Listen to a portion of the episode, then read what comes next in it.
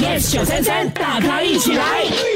在收听节目的你，请问你是每一天都会洗头发的吗？嗯，还是你觉得，哎呀，今天呢，反正我嗯一整天都待在家里，呀蛮干净的嘛，又没有出汗那嗯就一天不洗喽。呃，尤其又下雨天，天气冷冷 的，我根本都没有出油，我可以不要洗头的。哇有朋友说不能接受哎，因为在新加坡的关系，嗯呃，天气的关系，所以呢，呃，头皮很容易油腻，出油？所以一天呢至少会洗一次有的。人说，如果一天不洗头的话，就会觉得头皮很痒，就会一直去 抓，所以每一天都会洗头。呃，但也有一群朋友是觉得你多洗头发哦，它就会掉，就会影响发质。而且有人都说了嘛，女生坐月子的时候哈、哦你可能一两个星期你都没有洗头发的嘛。呀再来，很多人都说了，女生头发如果长的话哈，常洗头发的话，头发也可能掉落的更多。但是我们两个哦， Yes，呃，是少数哎。呃，今天原来很多的大咖都觉得真的要每一天都洗头发嘞，